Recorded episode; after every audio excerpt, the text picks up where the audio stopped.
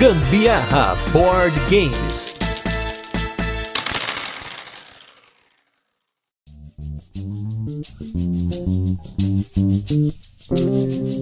Fala galera, beleza? Aqui é Gustavo Lopes, Gambiarra Board Games, hoje com mais um turno de comentários, esse programa no qual nós falamos sobre assuntos relacionados a jogos de tabuleiro que não são envolvidos aí nos nossos podcasts semanais de quinta-feira. E hoje eu trouxe dois convidados aqui para a gente refletir um pouquinho sobre o que gera hype no, ao redor de um jogo, o que gera expectativa do público ao redor de um jogo específico, por que esse jogo ele se torna hype, né? Esse termo que a galera adora falar, que a gente até definiu aí em outros casts passados, né? E do meu lado esquerdo, eu estou com ele que está sempre aqui, está voltando para variar. Eu estou com Sandro Campagnoli do Boards Burgers. Tudo bem, Sandro? Fala, pessoal. Bom dia, boa tarde, boa noite. Aqui quem vos fala é Sandro Campagnoli, do canal Boards Burgers. Estamos aqui com vocês mais uma vez nesse podcast, que é uma querida gambiarra, né? Sempre no nosso canal a gente fala lá e pergunta pro Gustavo falar o que é gambiarra, mas hoje não precisa, porque hoje ele é o host, né? Então tá certo. tá valendo, né? Hoje não tem bingo do Boards Burgers, não né? Tem, Só não tem, não tem. Só do gambiarra, né? E do meu lado direito, eu estou com ela que já apareceu aqui no podcast, já com uma pequena participação, já fizemos live lá no Boards and Burgers com ela, mas hoje ela veio aqui para debater esse assunto com a gente, pra gente fazer umas reflexões aí marotas. Eu estou com a Karen do Nerd Criativa. Tudo bem, Karen? Olá, Gustavo. Olá, pessoal. Boa noite, bom dia, boa tarde. Não sei o horário que você vai estar ouvindo. Obrigada pelo convite, Gustavo. Olha que honra eu aqui de novo no podcast, aprendendo a fazer várias gambiarras, não é mesmo? Estamos aí inovando e sendo criativos e fazendo novas gambiarras. Obrigada pelo convite, Gustavo. Olha aí, então como a Karen é a primeira vez que ela vem aqui para participar ativamente aqui do podcast, Karen, por favor, já deixa o seu espaço aqui para você fazer o seu jabá do seu trabalho, comentar das suas fotos lá de Malévola lá, aquelas coisas doidas lá. Isso é importante, isso é importante. Para quem não segue aí meu Instagram, o perfil Nerd Criativa, para quem não conhece ainda, vai lá, segue. A gente sempre tenta quando tem um tempinho fazer um trabalho aí bem maneiro e com certeza aí divulgar mais sobre o nosso hobby tão querido que é o board game, né, Gustavo? Com certeza, gente. Como eu comentei, a Karen faz umas fotos mirabolantes lá, ela faz uma super produção com os jogos lá, não sei, é um negócio doido, hein? A gente tenta, na verdade, o mestre aí é o marido, né, que é um grande fotógrafo aí, Thiago Regis. Um beijo pra ele, né? Aproveitar aqui pra agradar o marido, né? Porque quem faz os milagres, na verdade, é ele. A gente só usa criatividade pra deixar um pouquinho mais, vamos dizer, dinâmico e uma forma de chamar a atenção das pessoas pessoas, né? Sim, com certeza. Cada forma diferente e criativa, olha aí, né? E criativo, isso aí. Às vezes a gente faz umas gambiarra também, viu, Gustavo? ah, com certeza, tem que ter, né? Fotógrafo e gambiarra, gente, é Total. coisa que anda junto, né? Igual. então, pessoal, hoje estou aqui com o Sandro e com a Karen pra gente comentar um pouquinho sobre esse assunto, né? A ideia aqui é a gente comentar um pouquinho sobre o que a gente acha que gera hype ao redor dos jogos, porque certos jogos entram aí nesse status que eles sobem, aí as pessoas estão com aquela expectativa maluca sobre o jogo, às vezes se decepcionam, às vezes não é aquela coisa. Então, a gente vai conversar hoje sobre o que gera o hype nos board games, né? E acho que para começo de conversa, acho que primeiro comentando aqui, perguntando pra Karen e depois aí pro Sandro o que, que vocês acham para vocês, no pessoal, o que, que gera para vocês expectativa de um jogo novo? O que, que faz vocês, assim, tipo, esperar muito de um jogo? Olha, existem vários fatores para que a pessoa espere muito um jogo. No meu caso, eu vou falar assim como uma opinião minha. Uhum. Eu vou muito pelo tema. Então, se alguma coisa me chama muito, muito a atenção, na verdade, algumas coisas já vêm meio que hypada, né? Na minha opinião. Por exemplo, se vai surgir alguma coisa de Star Wars, você, é quem é fã de Star Wars é, já meio que fala assim: nossa, eu preciso, eu preciso ter porque é do Star Wars. Então, algumas coisas já meio que se cria o hype. E os fãs meio que já vai querer aquele tipo de jogo, ou o que, que vai, vai querer saber sobre ele. E aí começa a surgir o início de uma hype, né? A espera, a espera da daquele tão precioso jogo. Então, eu acho que o tema ele conta bastante para se gerar também uma hype. Mas, além do tema, a gente tem a parte do consumismo, a gente tem vários outros fatores que entra também nesse quesito. Mas o tema é um fator muito importante que eu acho que conta bastante, principalmente para minha pessoa que é muito ligada a tema. Um exemplo, sou formada em logística, para quem acompanhou algumas lives aí, e eu gosto de tudo que é relacionado à logística. Então eu tenho Panamax, eu tenho Kanban, eu tenho muitos outros jogos que utiliza a mecânica também de logística. Então eu acho que o tema, no meu caso, influencia bastante. E alguns jogos, como eu disse, ele acaba vindo com a hype por conta exatamente do tema. E olha, você comentou um negócio, não sei, antes do Sandro comentar um pouquinho sobre a parte pessoal dele, mas já pegando o gancho aí, você falou de uma parada que é muito importante, principalmente para quem tá começando nos jogos de tabuleiro, que é quando um jogo tem um tema, mas especialmente um tema relacionado a uma propriedade intelectual. No caso aí você mencionou Star Wars, né, que é uma franquia gigantesca desde os anos 70, né? Então, o cara vê aquele lá, nossa, Star Wars, eu preciso de Star Wars, né? E é curioso que no meu caso, quando eu vejo uma franquia, eu não sinto hype eu não sinto expectativa quanto ao jogo. Hoje, na verdade, diminui a minha expectativa pelo fato do jogo ser de uma propriedade intelectual. Sim, é, eu acho que é uma série de fatores, assim como a própria Karin falou, né, que contribui para a formação do hype. Obviamente é uma coisa muito pessoal, né? Eu, no meu caso, por exemplo, se é do Feld, para mim já tá hypado. Eu vou lá e vou comprar.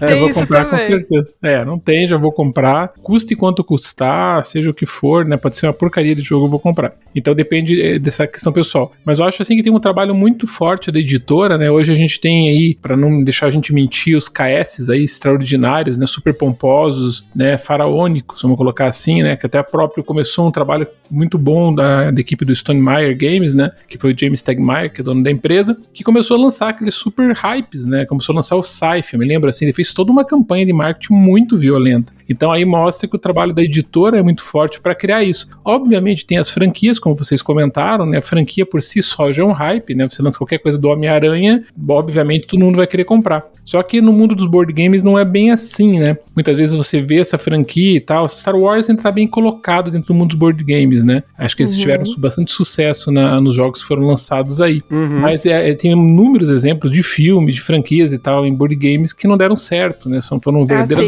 ah, verdadeiras bombas, né? Às vezes cria-se muito um hype também e começa a pegar pro lado negativo, né? Às vezes é, você cria expectativa demais por aquele jogo e você vai ver não é tudo aquilo que você imaginou ser, né? Uhum. Então acaba se criando vários tipos de jogos aí de uma franquia em específico e às vezes não é tudo aquilo que se imaginava. Então você cria ali uma expectativa em cima daquilo, né? Mas, por exemplo, Star Wars, como você, o Sandro mesmo disse aí, eu sou uma das pessoas que tem alguns jogos de Star uhum. Wars, tanto o LCG quanto o board game. A gente meio que criou aquela expectativa de ter bastante coisas de Star Wars pra gente gostar da franquia, mas nem sempre é aquilo que a gente imagina ser.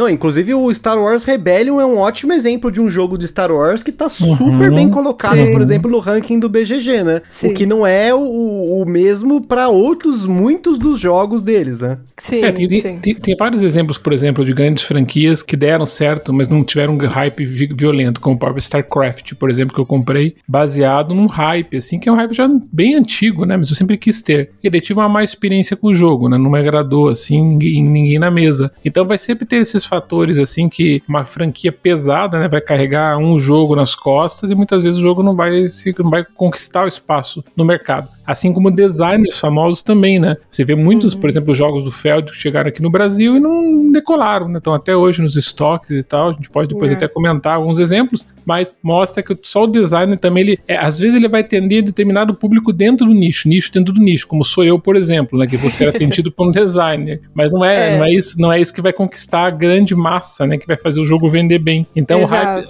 o hype às vezes é um pouco subjetivo, né? Ele tá, inclusive a dificuldade das editoras, das empresas a identificar a, a persona, né? Que é aquela questão daquele negócio do marketing, se identificar consumidores que pensam igual, que você quer atingir o mercado target e tal. Você definir essas pessoas, estudar o que elas querem para você lançar um produto que está de encontro ao que elas estavam esperando, né? E muitas vezes você faz esses estudos, você faz todo esse approach, você lança KS milionários e você não tem o retorno que se queria, né? Hoje em dia, Exato. cada vez mais, principalmente no mundo dos euros, que era no passado uma, era uma questão assim um pouco mais exclusiva dos Ameritrashes, né? Hoje os euros estão super pomposos, assim, você vê altas coisas assim sensacionais, né? Saindo porque eles identificaram, opa, eu posso hypar esse jogo aqui, fazendo uma versão uhum. KS de uma, um relançamento, pode até ser alguma, alguma coisa do passado, colocar que nem o Rococó, que foi agora um jogo já antigo, relançado, uhum. cheio de coisas lindas e maravilhosas, né, e tal. Mais temático, como a Karen falou, né, tematizando um pouco mais, trazendo isso uhum. mais à uhum. tona através dos componentes, da riqueza de detalhes da arte e tal. Hypou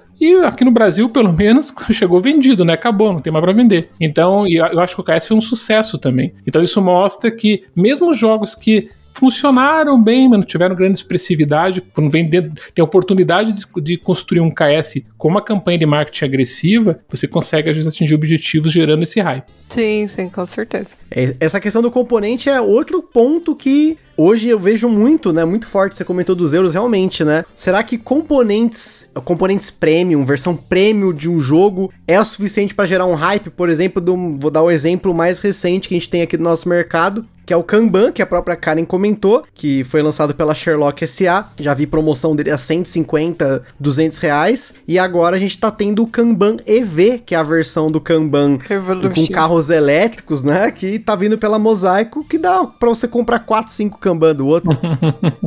Às vezes é brilha os olhos, né? Quem gosta muito de componente, né? Bonito na mesa, claro que é outro jogo, né? Você jogar com componentes ali é, é mais mais requintados. É, é diferente você jogar um jogo sem esses componentes e jogar depois com os componentes. Você não vai querer mais o outro. Mas para uhum. isso você precisa pagar por eles. Aí que tá o problema. Como eu já tenho o meu Kanban, eu, eu vou pegar o gancho aí do que o Sandro falou. A questão do autor, ele entra muito também no, em um dos fatores que tem para se gerar o hype, né? O Sandro colocou bem aí o, a questão de autor. Eu sou muito fã de Vital Lacerda, tanto que eu escolhi dois jogos aí pra live do Boards and Burgers. Uhum. Então, tem essa questão muito do autor. Eu concordo plenamente, tanto que eu quero ainda ter todos dele, mas é aquilo, né? A gente não consegue ter tudo na vida. Então a gente vai aos pouquinhos, aos pouquinhos. E com certeza cria hype sim, porque a gente quer ter tudo do autor por admirar o trabalho, né? A forma de como o autor coloca a história, tudo, o tema, e encaixa muito bem com as mecânicas. Então, a gente gosta do trabalho e a gente quer ter esse trabalho aí muito bem feito na nossa coleção, né, Sandra? Sim, sim. E tem os hypes que ele já nascem pronto, que basicamente editores não tem que fazer muito trabalho. É só relançar Exato. a 19 versão do mesmo jogo, ele vai vender, que é o caso do Zumbi. Aí o Gustavo, por exemplo, era apaixonado por Zombicide, um negócio impressionante. Né? Meu primeiro jogo, olha só, o Zombicide. Pois é, o dos que me gerou hype de verdade mesmo foi o Zombicide. Então, mas olha só que coisa. Eu quis muito. O hype é mais ou menos aí, vamos dizer a palavra exata, um exagero, né? Quando você quer muito alguma coisa. E o Zombicide, pegando o gancho aí do que o Sandro falou, eu quis muito ele por causa do tema, né? E que foi o que eu falei no início. Eu só quis o Zombicide no início porque o meu pai gostava muito de jogar Resident Evil no PlayStation e uhum. eu acompanhei, cresci vendo meu pai jogar videogame e eu, quando eu vi o Zombicide junto com meu marido, eu falei, eu preciso desse jogo. Uhum. Caramba, que pai moderno, hein? Jogando Resident Você Evil. Acredita? Meu pai jogava Resident Evil e ele colocava nas caixas de som e ficava muito alto. Eu assistia como se fosse um evento, assim, e eu ficava, eu nem piscava o olho, ficava olhando e falava assim, nossa, que medo. Morria de medo, né? Cagava hum. nas calças, vou dizer a palavra exata. Mas eu assistia e pedia para assistir. Naquela época ainda não tinha muito essas coisas de internet, então a gente comprava revista, sabe? Ficava vendo como passava as fases. Uhum. Então o Zombicide veio daí, cara cara. Então foi muito tipo, eu preciso ter esse jogo. Então, se você pegar e lançar agora outra versão do Zombicide, vai vender os milhões do KS, né? Vai vender, não, vendeu, né? Vendeu, véio, vai continuar vendendo, né? Lançou outra é. versão, vai vender e tal. Então já nasce meio que pronto, né? Esse hype é gerado justamente pela cultura pop aí que ficou dentro do board game, né? Que uhum. pegou bem uma legião de fãs muito grande, principalmente porque é para jogo para iniciante também. Encanta isso pela que a Karen falou, o próprio Walking Dead, né? Que acho que foi o grande estopim disso tudo no mundo, né? Sim, sim. Em relação uhum. né, a expor o, o zumbi, a figura aventura zumbi, essa temática zumbi muito forte. E daí você vende automaticamente. Eu me lembro que o Zombicide foi um dos primeiros jogos que a Galápagos lançou aqui no Brasil de grande Sim. expressão. Eu me lembro, eu tava num evento aqui em Curitiba, no RPG Fest e tal, e eu me lembro 330 reais, nunca me esqueço do valor desse jogo, imagina hoje quanto estaria, né? E foi lançado e, e, e foi a primeira approach assim, da Galápagos expressiva no mercado com um jogo muito forte, e o jogo se auto-vendeu, esgotou o jogo ali em poucos minutos. E ninguém sabia o que era o jogo, ninguém sabia nada sobre o jogo, mas o tema vendeu como a Karen falou, então realmente o tema é muito forte. Você pega essas franquias fortes como o KDM, o Mythic Battles, né, que já vende também,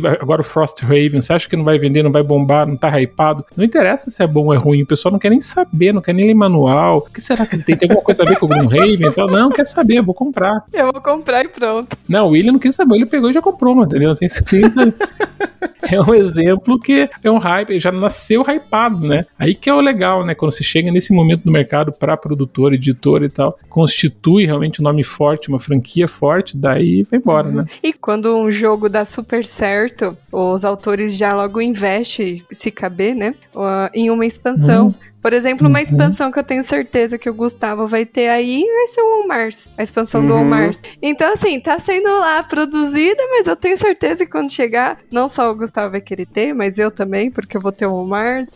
E todo mundo que vai ter o Mars vai querer ter, assim como outros jogos que tá sendo produzido pelo Vital Lacerda, que não só eu como o Gustavo que somos fãs, mas outras pessoas que gostam dos jogos dele vai querer ter. É um bom exemplo, porque quando uhum. hypou, você tem toda uma rede de, venda, né? Por exemplo, eu me lembro sempre do Takenoko, que foi um jogo do Antônio Balsa muito forte, né? Que vendeu até hoje, tem vendas ah, grandes e tal, é né? um jogo muito expressivo no Family Game, né? Eu me lembro uhum. sempre no, dessa história do Antônio Balsa que ele não tinha muitas ideias, não queria fazer uma expansão porque o jogo Takenoko já se completa por si só. Ele não uhum. precisa de expansão, né? Quem uhum. jogou e sabe assim, ele é um jogo completo, né? Assim, Family, né? E ele foi pressionado realmente assim pela editora para realmente produzir aquilo, não fazer uma expansão, vamos fazer uma expansão que foi a Tibis, né? E foi lançado, ele tá com o filhinho lá, com a né, Pandinha. Com a Pandinha, com é, a Pandinha. É, então com esse objetivo de aproveitar de uma coisa assim que não é um hype, mas é um, um jogo, digamos assim, que tem uma grande expressividade no mercado e lançar expansões. E as expansões muitas vezes são comerciais.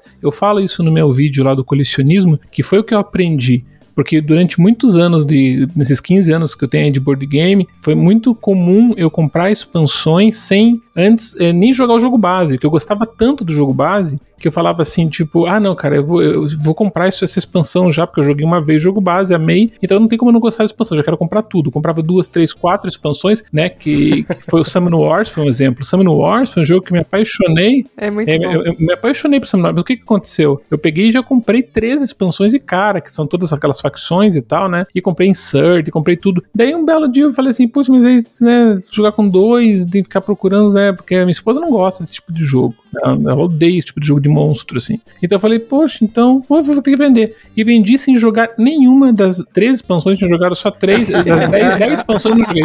Eu não toquei na expansão. Não toquei na expansão. Vendi tudo zerado. Mas você falou de. Voltando ali no Zombicide, mas já comentando sobre esse negócio da expansão, que para mim, desde o início do hobby, o Zombicide sempre foi hype. Primeiro por conta do tema, né? Você falou do uhum. Walking Dead e tal. Segundo, porque era essa coisa das miniaturas. Quando a gente viu aquilo ali, era uma desculpa para ter bonequinho. Eu, uhum. sempre fui, eu sempre gostei muito de bonequinho, né? Quando eu era pequena, eu ia na loja de 1,99 aqui na cidade, aqui, nós comprava um monte de bonequinho. Comprava bonequinho do Batman, bonequinho do Homem-Aranha, bonequinho dos coisas que te passavam na manchete. Meu marido fala que não é bonequinho, não. É action figure. Ah. Eu falei, tira esses bonequinhos daqui. Ele fala, não é bonequinho, é action figure. Boa. Respeitem. Não, é...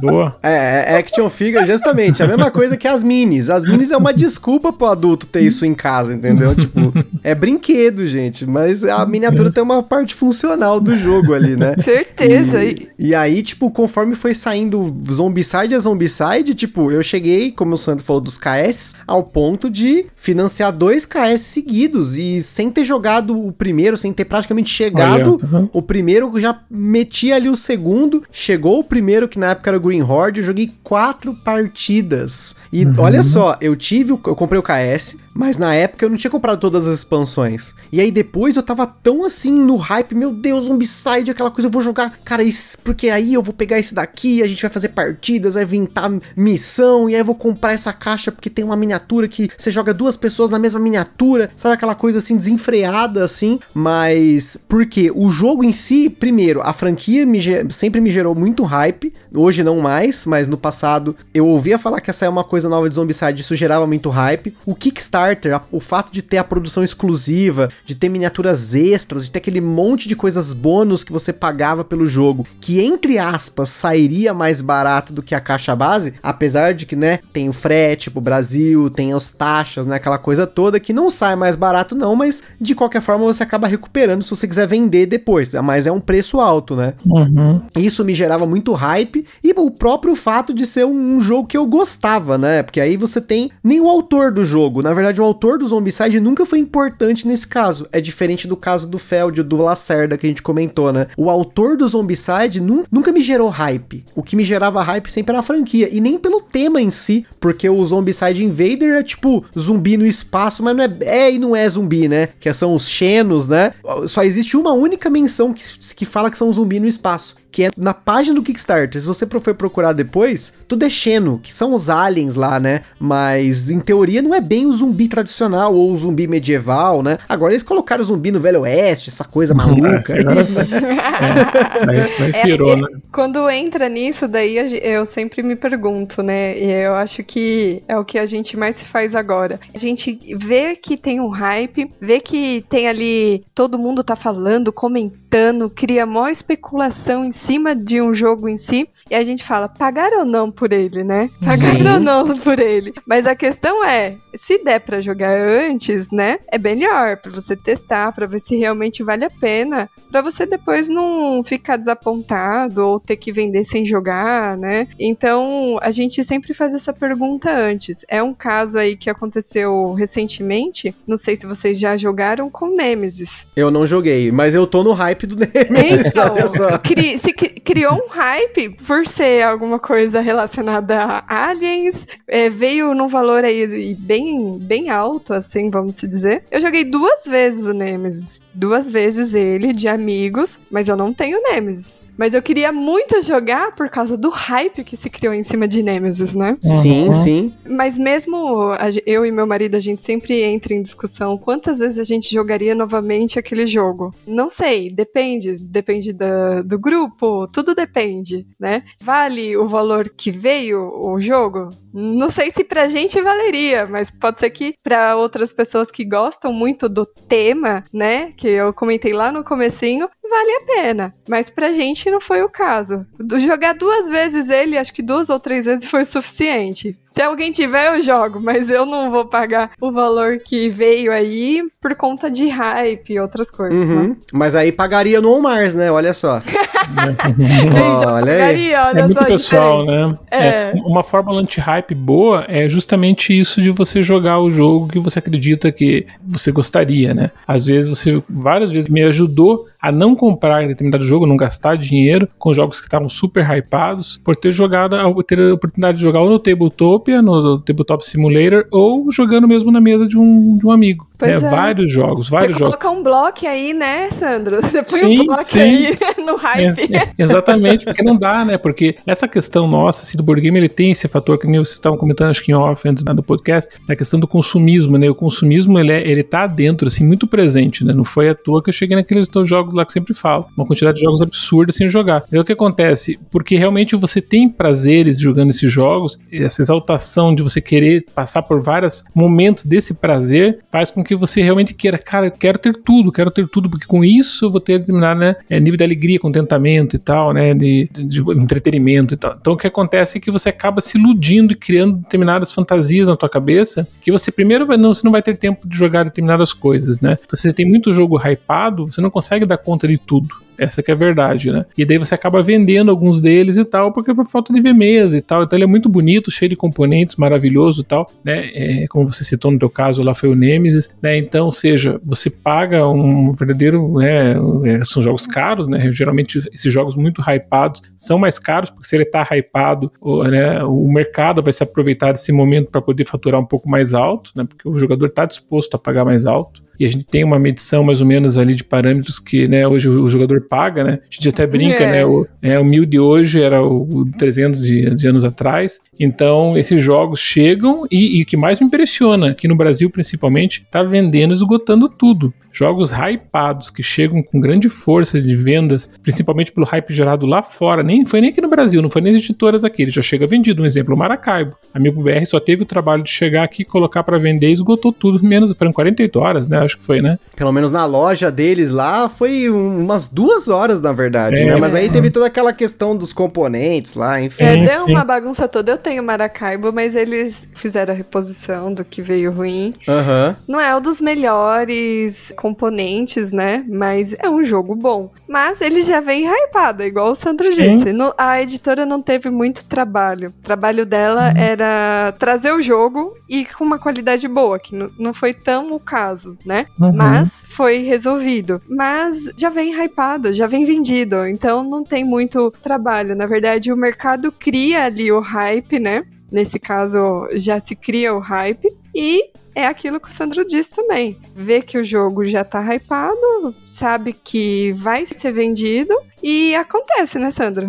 É interessante que nesse caso um bom exemplo do Maracaibo que não foi só o nome do Pfister, né? Que foi colocado ali, lógico, o nome dele contou muito, mas ele já teve um monte de jogos que não deram expressão. O, Black, o Blackout, né, por exemplo, uhum. é, não, não deu certo aqui. Tipo, todo mundo achou um joguinho mais ou menos, chegou aqui, pô, não vendeu muito, pá. Então, só o nome, o Feld, por exemplo, o Feld lançou Revolution, né, que é um joguinho pequeno para duas pessoas, foi, foi fracasso de vendas também, né? Uhum. Foram poucos, eu comprei aqui, né, porque eu sou colecionador, mas, tipo, com certeza, muito poucas pessoas aqui no Brasil adquiriram esse jogo, né? Eu até fiz vídeo lá no canal, né? até teve um bom número de views e tal, o pessoal quis conhecer pelo nome do Feld, provavelmente, né? Pra ver como que é. Mas eu digo assim que o jogo não. Acho que o pessoal não teria muito interesse, né? Até mesmo que o jogo uhum. é, bem, é bem minha boca, né? Dá pra dizer que o jogo sim, sim. é maravilhoso. Então, só o nome dele não vende. Aí que a gente chega, né? Que acho que é o objetivo de hoje, entender mais ou menos o hype, como ele funciona. Com certeza o designer ajuda muito a vender o jogo, assim como o ilustrador em alguns casos. Mas isso aí eu acho que é mais para pessoas que conhecem muito do hobby, que se Sim. preocupam com o nome de ilustrador, que não é a grande massa, concordam? Não, não é, é, é, Hoje em dia você vai falar, a gente fala com naturalidade, nome de designer, nome de ilustrador, né? É. E assim como se fosse natural, mas não é, né? Eu me lembro que para começar a gostar de design do Feld foram, nossa, muitos anos depois de eu ter entrado no hobby, assim, essa fase mais moderna. Então, que você começa, eu creio que você começa a se encantar pelo hobby e você começa, pô, mas eu gostei desse jogo, desse, o que eles têm em comum? Ah, eles têm o design. Pô, se ele fez dois, três jogos bons, então provavelmente ele vai fazer mais. Então eu vou ser mais assertivo indo no designer, né? Porque eu vou ter, né? Sim. Vou ter, a minha margem de erro diminui. Você cria uma expectativa também, uma né, expectativa, Sandro? Exatamente. Cria uma expectativa em cima por ser do autor que você tanto gosta, né? Uhum, mas, mas só o, des o, design acaba não vendendo, então é um trabalho conjunto em equipe mesmo, né? Sim. Pra poder sim. jogar esse. Quando, quando uma das partes falham, geralmente aí o jogo acaba não, não, saindo. E logicamente tem o um fator primordial, né? Que não dá para também negar, que é o jogo ser bom, né? Acho que o Maracaibo teve um dos principais motivos que ele foi feito reviews lá fora, começou a hypar lá com os geradores de conteúdo lá fora, na própria assim e tal, começaram a comentar, foi feito playtests e tal, e já o jogo já começou a bombar assim, já na, nesses comentários dos próprias pessoas que participam dos playtests e tal, já lá fora. E daí quando ele chega, ele começa tomando uma onda, vai vindo aquela coisa assim que talvez nem seja tanto, não era para ser tanto, mas ele vem. E o Maracaibo não tem nenhum tipo de KS, nenhum tipo de componentes maravilhosos, como vocês mesmos comentaram. Não. É, ele né, é uma arte ok, né, básica,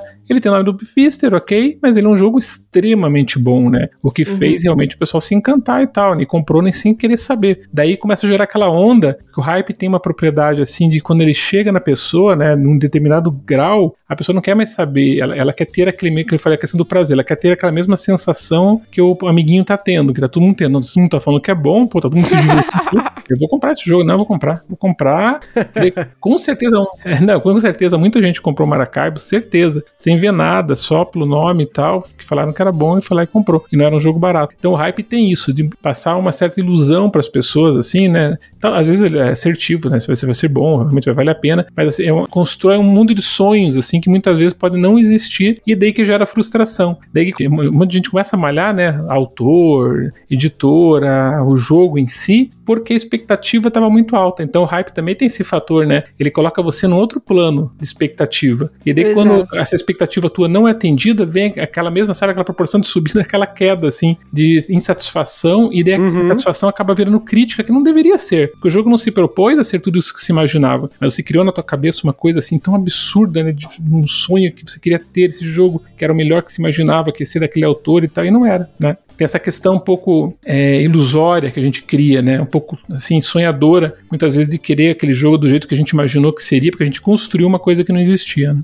E é curioso porque essa questão do hype, a gente até tava falando em off, eu tava conversando um pouquinho com a Karen pelo WhatsApp sobre, por exemplo, no caso aí do Fister, né? Que ele tava tendo um jogo atrás do outro, ganhando Kenner Spiel tal, lançou ali o Great Western Trail, Mombasa, e aí muitas vezes as pessoas acabam se segurando no hype do jogo atual, no último jogo que foi lançado, para quando vem o próximo, ela já tá com a expectativa lá em cima, porque ele tá vindo numa sequência, né? Uhum. Eu acho que muito do Blackout Hong Kong e também acho que mesmo com reviews bons, o Cloud Age e o Monster Expedition, principalmente que são os últimos jogos aí do Alexander Pfister, eles vão ter o hype por ser do Pfister que veio do Maracaibo, que foi um jogo indicado a um monte de prêmio, teve aí uma repercussão muito boa. Só que muitas vezes a pessoa tá esperando um jogo igual ou semelhante semelhante ao Maracaibo por vários motivos por peso, por mecânica, uhum. por inovação. Uhum. E aí o cara se decepciona porque o caso do Maracaibo é um jogo de médio para pesado. O Cloud uhum. Age, ele já é um jogo para leve para médio. E o Monster Expedition menos ainda, ele é um jogo leve. Então, a pessoa que tá nesse hype train, né, no trem do hype aí, especialmente se segurando nos jogos, por exemplo, mais pesados. O cara tá lá com Great Western Trail, com Maracaibo, com o Mombasa, e aí o cara quer outro jogo daquele, né? E isso às vezes uhum. negativo, né? Outro caso, por exemplo, é o caso da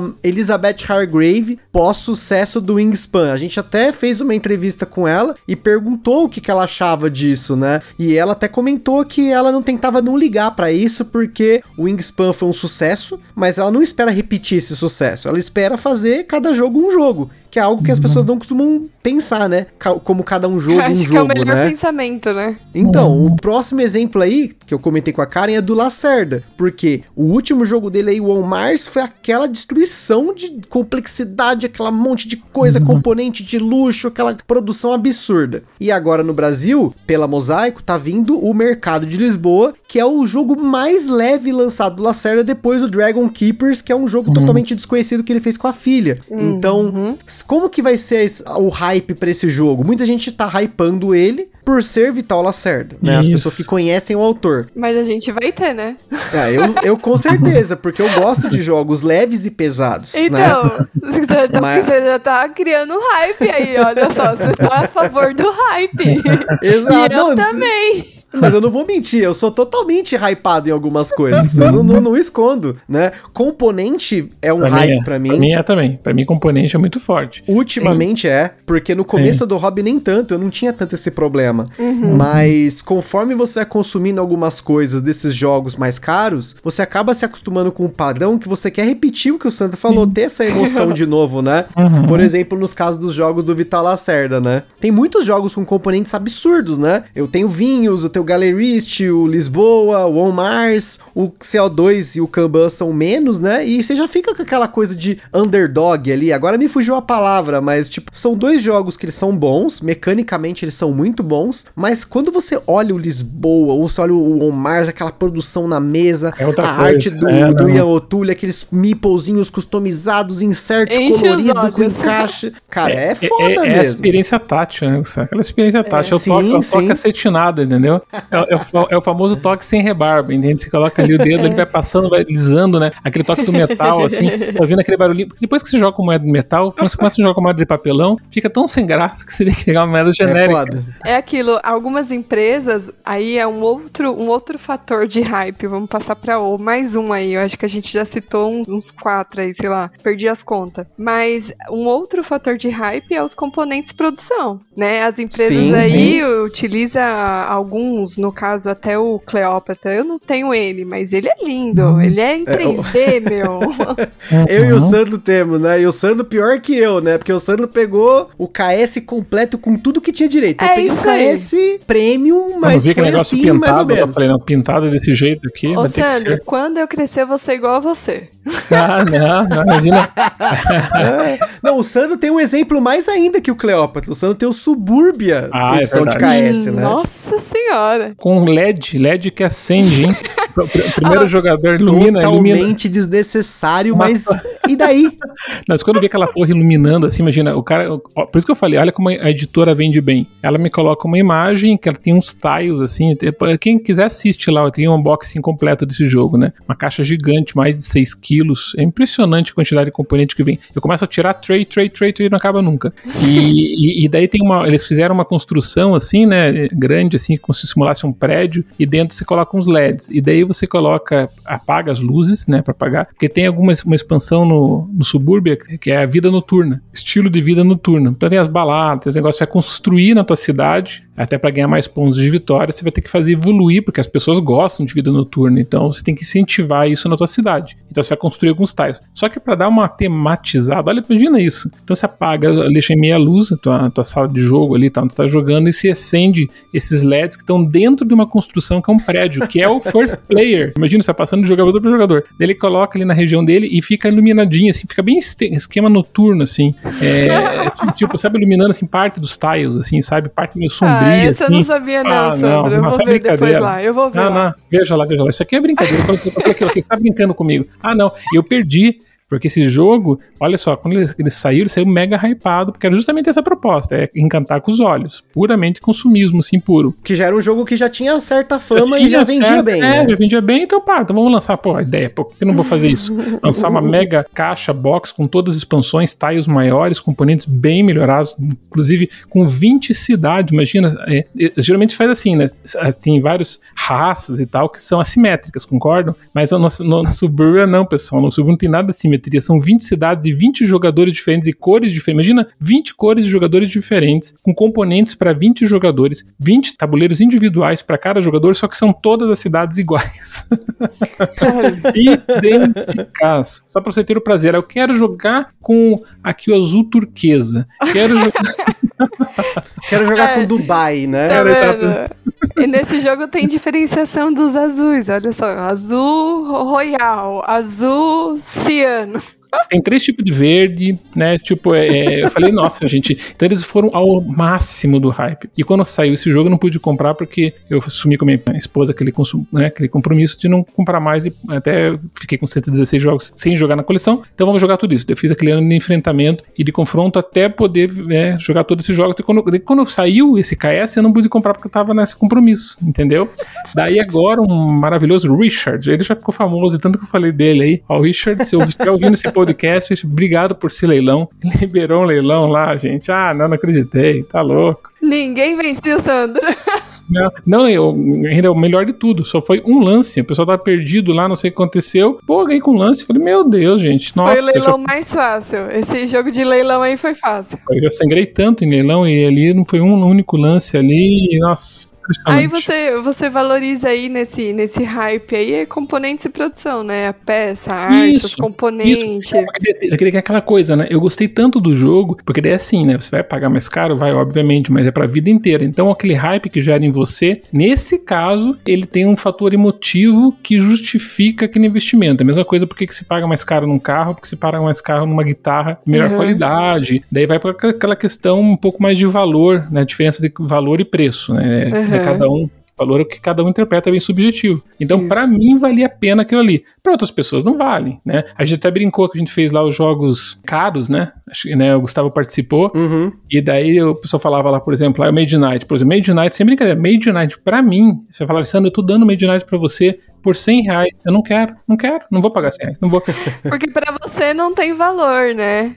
Não é uma coisa Exato. que te brilha os olhos. Eu, eu, acho que o hype tem muito disso, né? Então, para algumas pessoas vai ser hype, para outras não vai ser hype. Mas o objetivo das companhias, do mercado, vamos dizer assim, é gerar hype no maior número de pessoas possível. Por isso que eles têm que Exato. ser um pouco mais uma ideia popular, né? Não tão elitista, né? Isso daí que você comentou de encantar com os olhos, a gente utiliza muito, por exemplo, em fotografia, que é o que chama muita atenção uhum. das pessoas. É por isso que, até nas minhas fotos, quando eu faço uma produção melhor em uma foto, ela cria mais hype.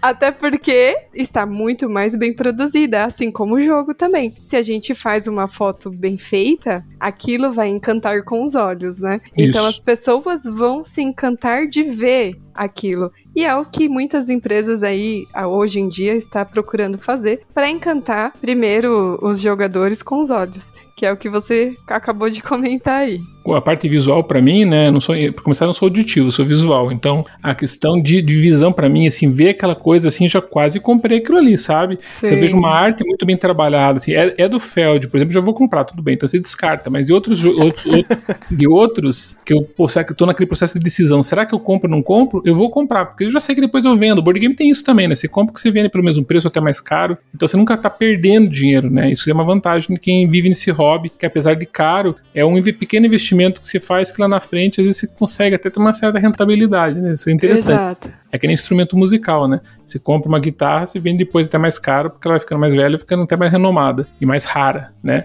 É. Então, uhum. o board game também, vai, você fica com aquela versão, né? Ele pode até ser melhorado, mas muitas vezes aquele, aquele jogo ali fica raro, né? Fica out of print, e uma coisa que não valia nada nas tuas mãos, de repente tá valendo ouro, né? É, mas às vezes acaba valendo demais, né? Aí entra em outro fator, né, ô Sandro? Às vezes, aí já entra em outro fator de hype. Tem pessoas que colocam o hype muito lá pra cima.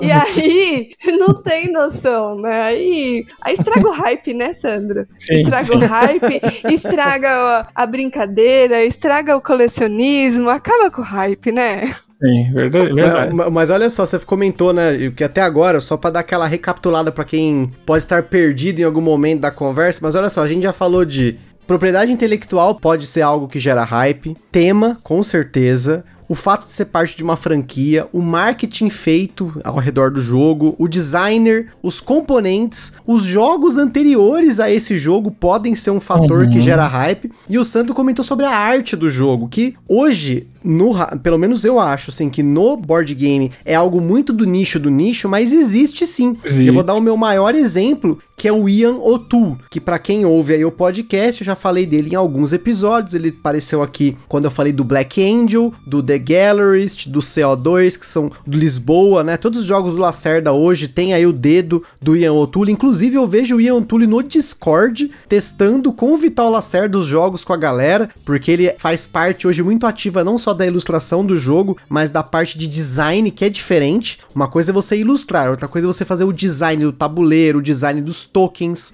Nem sempre o jogo é a mesma pessoa que faz, né? E será que hoje, no nicho, o ilustrador ele tem esse poder? Eu acho que sim, porque vou dar dois exemplos de jogos recentes que eu acho que o nome do Ian O'Toole deu um status diferenciado para os jogos, que foram o Carnage, que aí também entra num outro detalhe que a gente já pode comentar, que é a editora, o fato do jogo ser da Queened Games, né, e você ter um hype ao redor disso, somou a editora, o designer, que é o Xavier Jorges, né, que é o mesmo designer do Troá, do Black Angel, e aí junta também com o ilustrador. E o Merv, que é o jogo do Fábio Lopiano, se eu não me engano, que também foi aí alavancado por conta da arte maravilhosa do meu Túlio, porque eu não sei vocês, mas eu penso muito nisso como o jogo de tabuleiro também como uma obra de arte, né? Eu, eu gosto de colecionar obras de arte, entre aspas, né? Tipo, da mesma forma, por exemplo, que para mim é muito legal ter LPs, apesar de hoje eu tentei nem começar esse hobby, porque eu vi que eu ia começar, eu ia me afundar,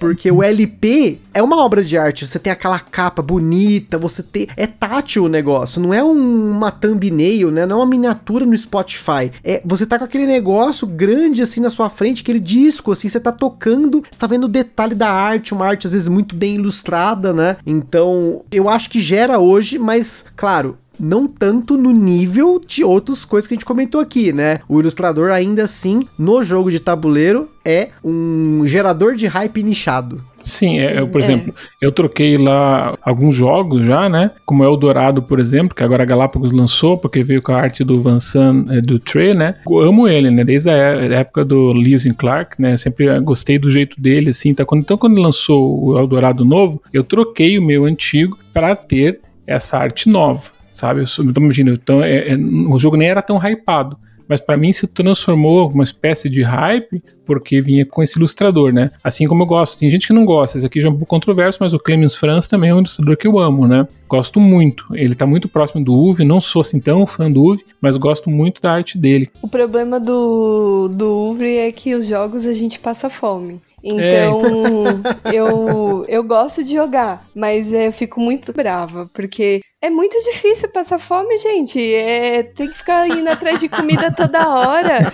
Eu coloco o jogo do Uve na mesa e já começo a chorar, porque a é. gente sabe que vai ter que correr atrás de comida. É doloroso isso. Mas olha só, aí tem uma parada que é interessante, né? Porque é um hype gerado pelo fato de ter uma mecânica no jogo. Tipo, eu gosto de jogos que tem esse esquema de você ter que alimentar, ter que passar fome ali e tal. Então, porque é um elemento que eu acho interessante no jogo, aí né? já entra entra outro fator mecânica do jogo, né? É, e nesse, nesse caso da fome, veja que interessante, quando saiu Caverna, que reduzia um pouco essa questão punitiva que te colocava né, naquele ciclo da fome, Caverna deixou um pouco e parecia que era para jogador Nutella. Tem, eu sempre falo dos agriculenses com os cavernenses, né? Porque ficou uma disputa.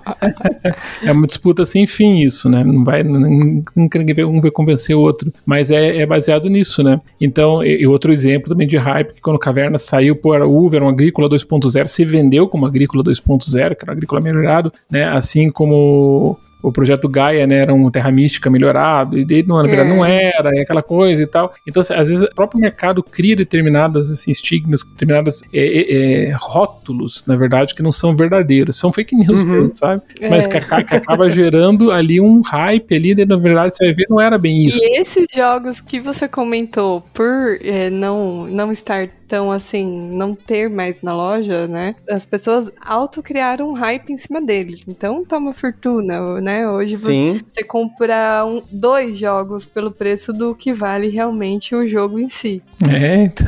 Que é o hype da exclusividade, é né? Tem muito da, disso, né? Outro tipo de hype, é o hype da uhum. exclusividade. Quando uhum. se, e quando junta o hype do autor com o hype que a pessoa cria em cima do jogo, com o hype da mecânica, né? Com o hype de de um monte de outros fatores que a gente colocou aqui, vira um mega hype. Então uhum. o jogo vai lá em cima. É, e eu, eu, eu, tenho outro conceito aqui do hype passivo, que eu posso citar o exemplo da Splotter, por exemplo. A, a Splotter não faz trabalho nenhum de divulgação, ela, ela tá, na verdade, não tá nem aí para vender. Ela é, uma, ela é uma editora de grife, faz um trabalhinho ali, tem os seus designers, geralmente trabalham para ela ali, são quase praticamente os mesmos. Eles não se dão trabalho nem de fazer o fundo da caixa. Não, é, é, exato. E daí o que acontece? Quando eles lançam o jogo, o jogo já arrebenta de vendas, né? Eles estão lançando edições atrás de edições e esgota, porque quem gera o hype são os próprios jogadores. Então, o hype passivo no sentido de que não foi feito trabalho nenhum para gerar esse hype. O hype já nasceu pronto, né? Ele não é, ele não é uma franquia, não é nada, é só o fato de ser Exploiter, né? Ou seja, putz, Exploiter faz jogaço, né? Então, calma aí, vai sair, vai ser qual, qual é o novo jogo do Exploiter? Ah, não, não, absurdo, já tudo, tá todo mundo hypado já, porque vai ser o próximo jogo do Exploiter, ele tem um histórico sensacional, né? É realmente impressionante, né? Exploiter lá, quem é colecionador, né? a gente tem, né, é, o Diego lá no grupo, o William e tal, e, que amo, né? Eu também gosto muito, né? Mas é, todos os jogos, inclusive que eu joguei Exploiter, todos são maravilhosos. Então, mas ele tem essa propriedade, né, de ter ali daí já uma, digamos assim, na, na própria construção do jogo, né, esse profissionalismo, essa assertividade, né, em fazer jogos assim com essa popularidade. E, e, o hype também existe, tá vendo? É um exemplo de hype que não tem nada disso que a gente falou. É um hype não. criado de forma passiva e que naturalmente se vende. Outro hype aí, só para adicionar todos esses tipos de hype que a gente comentou aí, é o ranking do BGG, né? Às Com vezes certeza, a pessoa Poxa. entra lá no ranking do BGG, eu quero ter todos do ranking do BGG. Então, uhum. é outro hype aí que quem acompanha e quem conhece, que não, não são todos uhum. que conhecem, né, no hobby, mas o ranking do BGG, ele é um outro hype. É, é os top 10 ali, é, os mais desejados por muitos, né? Sabe quando que eu consegui sair desse hype do BGG? Depois de uns anos em hobby, assim, eu comecei, eu queria ter o sonho de ter jogado os 100, 150 primeiros lugares, né? eu comecei a jogar e vi que tinha muita bomba ali, sabe? Eu falei, nossa, cara, esse jogo aqui é muito ruim. eu gostei desse jogo, eu falei, nossa, cara, mas o que tá acontecendo aqui? Nossa, cara, nossa. Como que esse jogo tá no ranking do BGG, é, cara? Você sabe o que aconteceu? Eu fui jogar um de 2000, lugar 2000 e amei. Falei, meu Deus, cara, tá tudo distorcido isso aqui. Exato. Então, parece que eu tinha descoberto, que eu chamei até no canal, eu fiz um vídeo,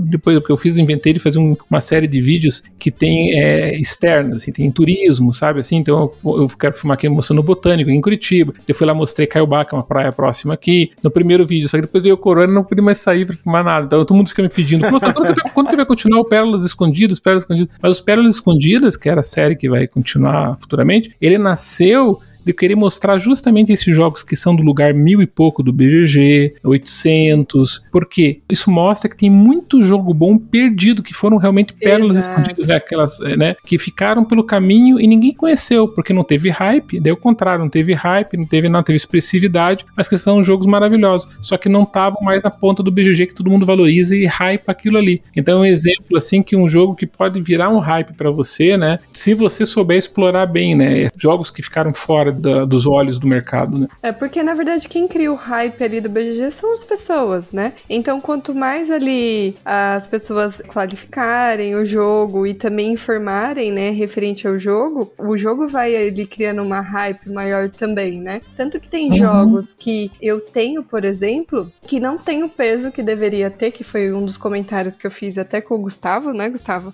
É, uhum. É, referente a peso do jogo, que eu acho muito mais pesado do que outros, mas não está pesado, por exemplo, no nível que outro está no BGG. Então, tem essa questão também. É, é a mesma coisa que você disse quanto a jogos que não estão lá no top da lista do BGG. É, tenho uhum. muitos jogos na lista do BGG lá pro final, lá embaixo, que eu gosto muito mais do que os que estão lá em cima. Isso, muito mais. E, é, uhum. então não necessariamente é um hype assertivo, mas muitas pessoas vão pelo hype da lista do BGG. E não só na lista do BGG, né? Aqui no Brasil tem a lista da Ludopedia também, é, né? É, isso. Que ela é um pouco diferente da lista do BGG, mas é interessante porque tem muitos jogos semelhantes ali, né? Você pega ali o Gloomhaven, Terra Terraforming Mars, Terra Mística, o Brass, Birmingham, né? Você tem semelhanças. Assim, claro, não vou desmerecer nenhum jogo, porque pro jogo tá no top de tudo quanto é lugar, não acho que seja só hype, né? Uhum. Sem dúvida o jogo teve ali o seu mérito, as pessoas gostam, Sim. muita gente fala bem desses jogos, então não é à toa que eles estão ali. Tem um motivo.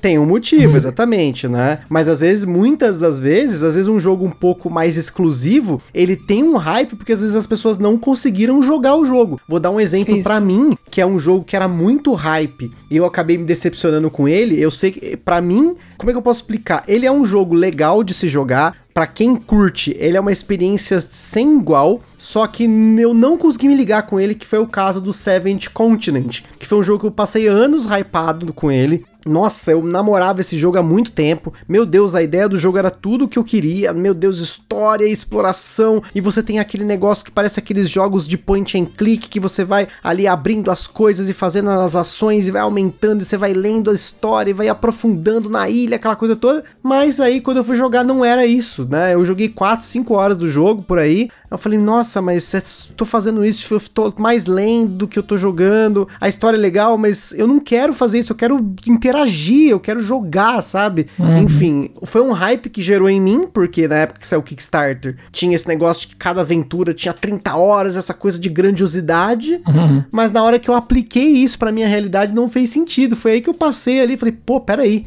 eu tenho que começar a pensar mais, porque é um jogo caro. Não paguei barato nele, paguei caro usado, né? Uhum. Então, é, assim, foi um momento de reflexão. Eu continuo, sem dúvida, comprando algumas coisas pro hype, sem dúvida. A gente sempre vai ter isso, né? Quanto mais você se aprofunda no hobby, uhum. mais você acaba criando expectativas por todos esses motivos que a gente falou, né? Quando o cara tá entrando no hobby, é só tema. Ele não sabe nada dos que a gente tá falando de ilustrador, de designer, de mecânica. Ele sabe que tem um tema ali, nossa, é um jogo de zumbi, cara. O cara que viu só banco imobiliário, só viu War, jogo da vida, o cara, nossa, tem um jogo de zumbi, aí tem as miniaturas, aí começa a somar os fatores, né? E acaba gerando esse, essa expectativa e cada vez mais ela vai mudando, Mas né? Mas no começo, quando eu estava iniciando no hobby, era é nesse tipo mesmo. E até hoje não sei muito sobre vários autores, sei mais dos que eu, dos que eu mais jogo, né? E é isso, né? É, a gente cria a expectativa, né, em cima do tema, não tá muito ligada à autora, esse, tudo esse tipo. E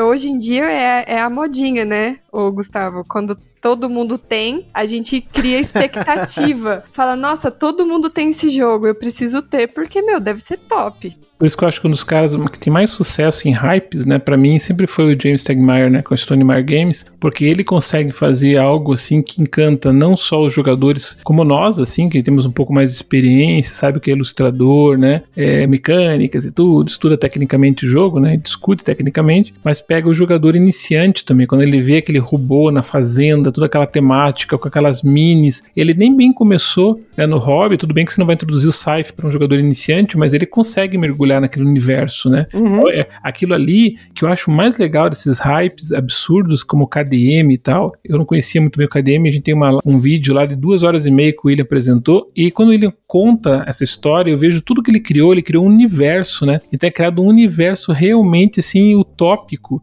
no mundo paralelo, né?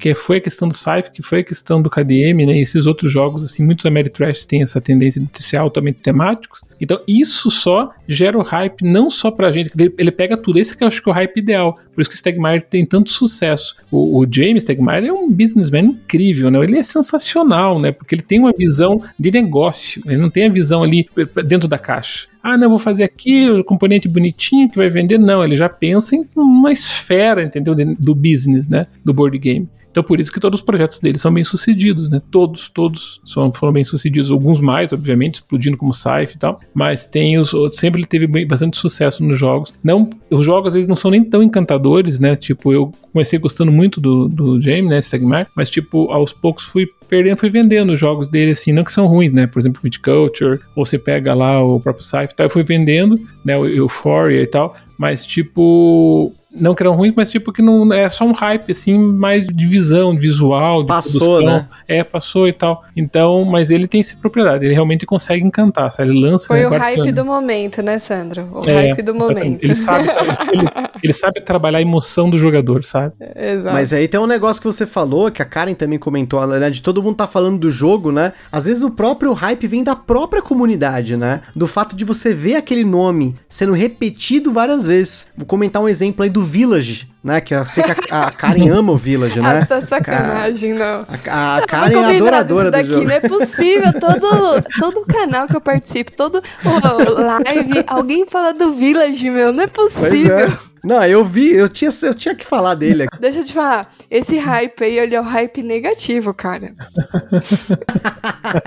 mas, mas olha só, no meu caso foi o seguinte, quando eu entrei, em, eu comecei a participar de alguns grupos, né, de WhatsApp e participar mais da comunidade, eu comecei a ver o nome do Village muitas vezes. Ele já estava esgotado na época, e ele apareceu num vídeo do Studart, que ele tava falando sobre os euros de entrada, se eu não me engano, ele falava do Stone Age e tal, ele falava do Village. E nós falei, Village, nossa, né, como se esse jogo, nossa, tem, tem uma trilha, né, que as pessoas vão morrendo, tal, não sei o quê. E assim, aquilo por si só não me chamou tanta atenção, o tema em si. Porém, eu comecei a ver as pessoas num dos grupos que eu participo falando, nossa, o Village é muito bom, nossa, o Village é um ótimo número de entrada, nossa, Boa. o Village, o tema ali faz muito sentido porque você tá produzindo as coisas para viajar, que não sei o quê. E aí tem a questão da mecânica. Quando o nome Village não parou de sair da minha cabeça, a primeira oportunidade que eu vi o jogo barato que era numa loja que tava vendendo as duas últimas unidades que ela achou no estoque. Eu achei que era o meu anúncio.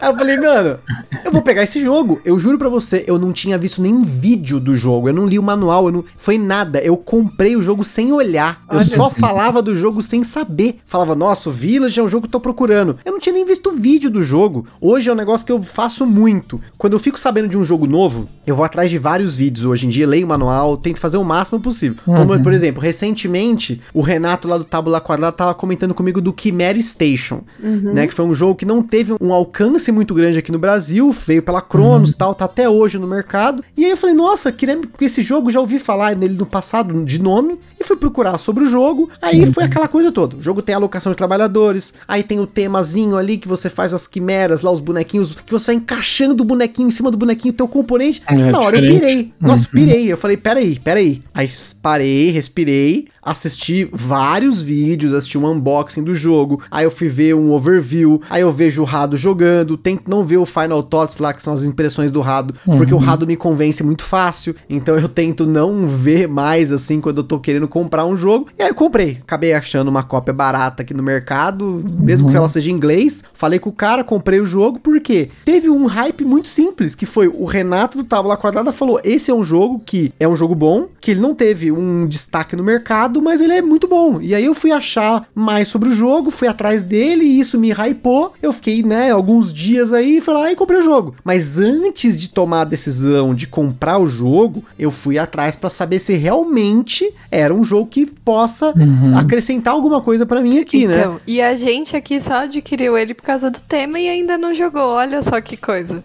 E olha tá só, fomos três exemplos separados. O Gustavo foi atrás, vocês pegaram por causa do tema, e eu peguei ele porque é Deluxify da TMG. É colecionador.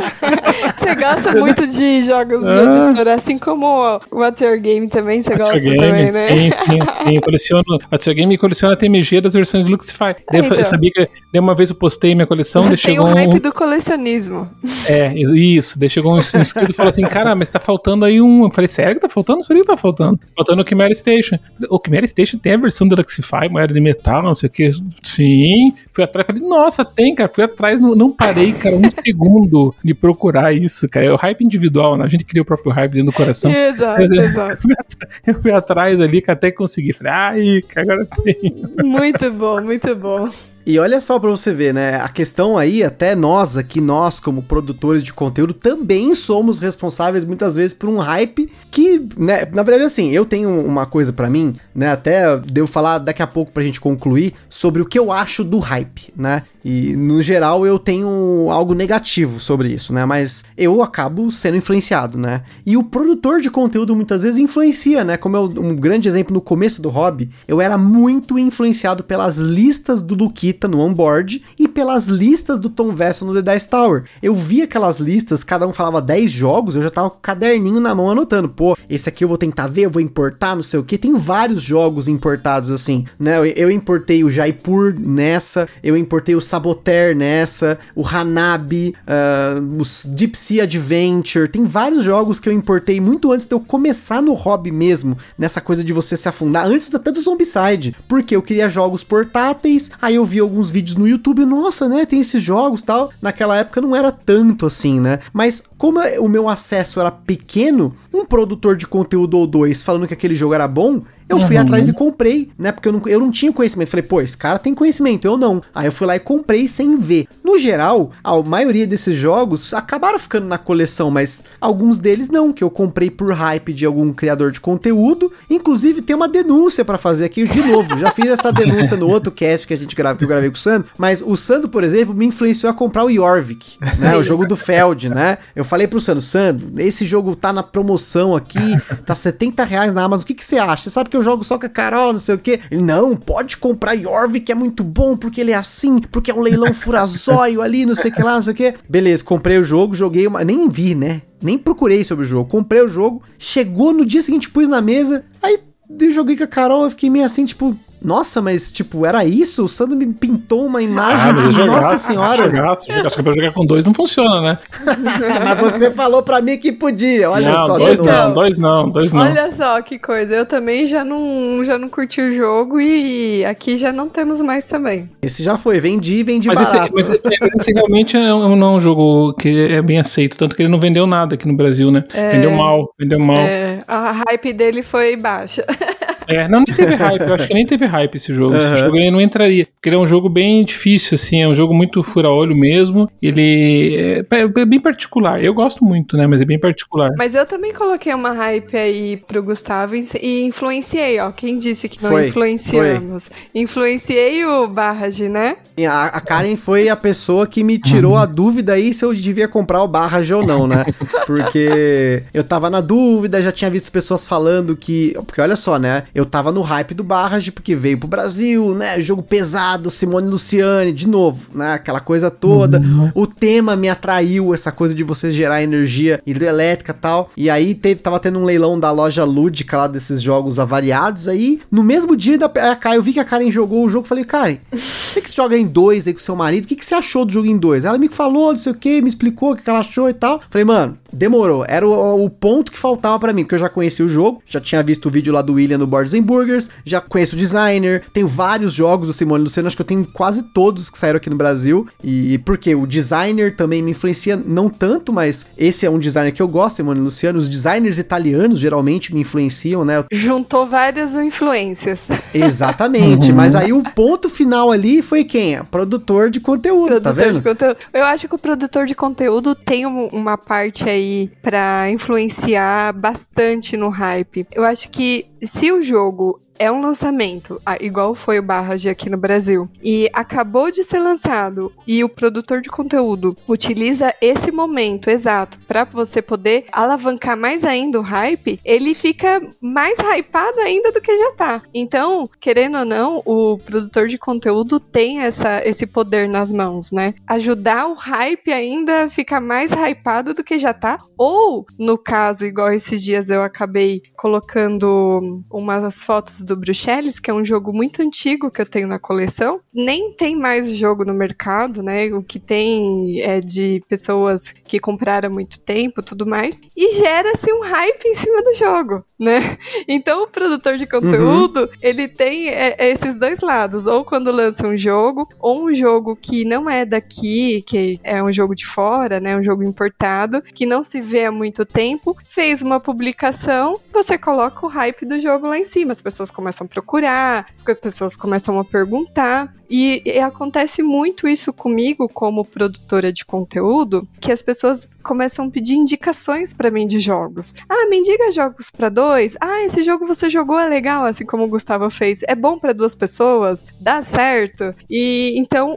o produtor de conteúdo, ele tem essa, é, esse poder de influenciar as pessoas também, o que gera aí um hype ainda maior em cima do jogo. O que eu acho legal assim de produtor de conteúdo é você identificar, conhecer pouco a pouco, você vai conhecendo se é novo, né? O gerador, ou seja internacional ou nacional, você vai tendo uma empatia com essa pessoa e daí você vai aos poucos entendendo que o gosto dele é muito parecido com o teu. E no final tudo é gosto. E os geradores têm opiniões muito diferenciadas um do outro. Por isso que é bom você ver vídeo em vários, porque você tira a tua própria conclusão. Uhum. Mas eu, por exemplo, tenho como Rado meu mestre, assim, sabe? Se eu pudesse casar com um homem, eu casaria com o Rado, sabe? Com certeza. Mas ó, sem, sem dúvida nenhuma. Tipo, eu sou apaixonado por ele. Por quê? Porque ele tem um gosto tão parecido com o meu, é impressionante. Primeiro porque ele, a validação dele no final, no, na, na, visão final, né, quando ele dá o parecer dele, ele vai avaliar se o jogo é bom para duas pessoas ou não, que para mim também é 100% é, um dos critérios mais fortes que eu tenho aqui pro jogo ficar na coleção, né? Se ele vai jogar bem em dois, que eu jogo com a minha esposa, que o mais jogo vai ver mesa. E uhum. ele, ele faz exatamente essa avaliação. Então, quando ele não gosta, muito ele já fala, ó, isso aqui pra gente, pra mim, pra Jenny, que não funcionou bem, porque, né, então tá, então passar, vou vender, né? e ele tem um gosto muito, tanto, tanto que o design número um dele também é o Feld, né? Ele tem o mesmo pegada, assim, daquelas mecânicas, assim, um pouco mais puzzle, ele gosta mais, não gosta também, ele odeia tipo de conflito, seja qual for, sim, sim. mínimo conflito, ele odeia. Se tiver, até ele exagerado, às vezes ele é até um pouco sensível demais, né? Até eu que não gosto, mas uhum. esse medo leve, tudo bem, um take thatzinho, né? mas ele tem pavor de take that. Então, tem. então essa sinergia que a gente tem, essa, essa empatia que a gente cria, né, com o gerador de conteúdo, facilita um pouco a tua vida, porque se ele falou que é bom, provavelmente pode ter margem de erro, mas provavelmente você também vai gostar. Por quê? Não porque ele é o Rado, mas porque ele tem o mesmo gosto que o meu, né? Uhum. É bom que o Gustavo confie em mim agora.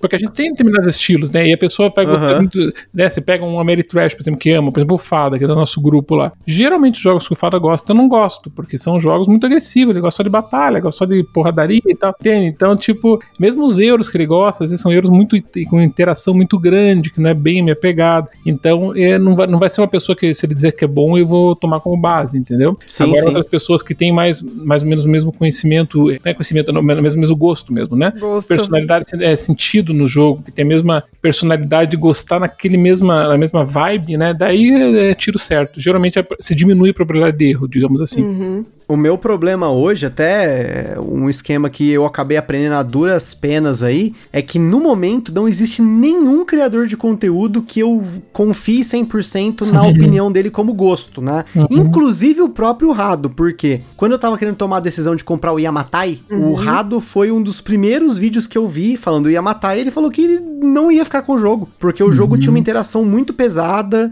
é, ele, come, ele fez vários comentários sobre o jogo, eu falei, tá, mas nossa, tipo, depois eu peguei o jogo, a gente amou o jogo, porque uhum. tem um perfil parecido com o nosso, e assim como teve muitos jogos que ele curtiu muito, que eu também curti muito. Ao mesmo caso do Tom Vessel. Tem alguns jogos que o Tom Vessel curtiu infinitamente. Um exemplo é o próprio Chimera Station, que o Tom Vessel falou: Nossa, esse jogo é excelente. Mas o próprio Village que eu falei, ele falou: Não, esse jogo é horrível. Né? Ele, ele bateu o martelo lá, não rolou. Quer ver um jogo que, meu, esse é o hype meu por conta da editora, né? Que é a Mind Clash. Que é o caso do Tree Carrion, né? Que é um jogo que o butileiro fica me hypando, né?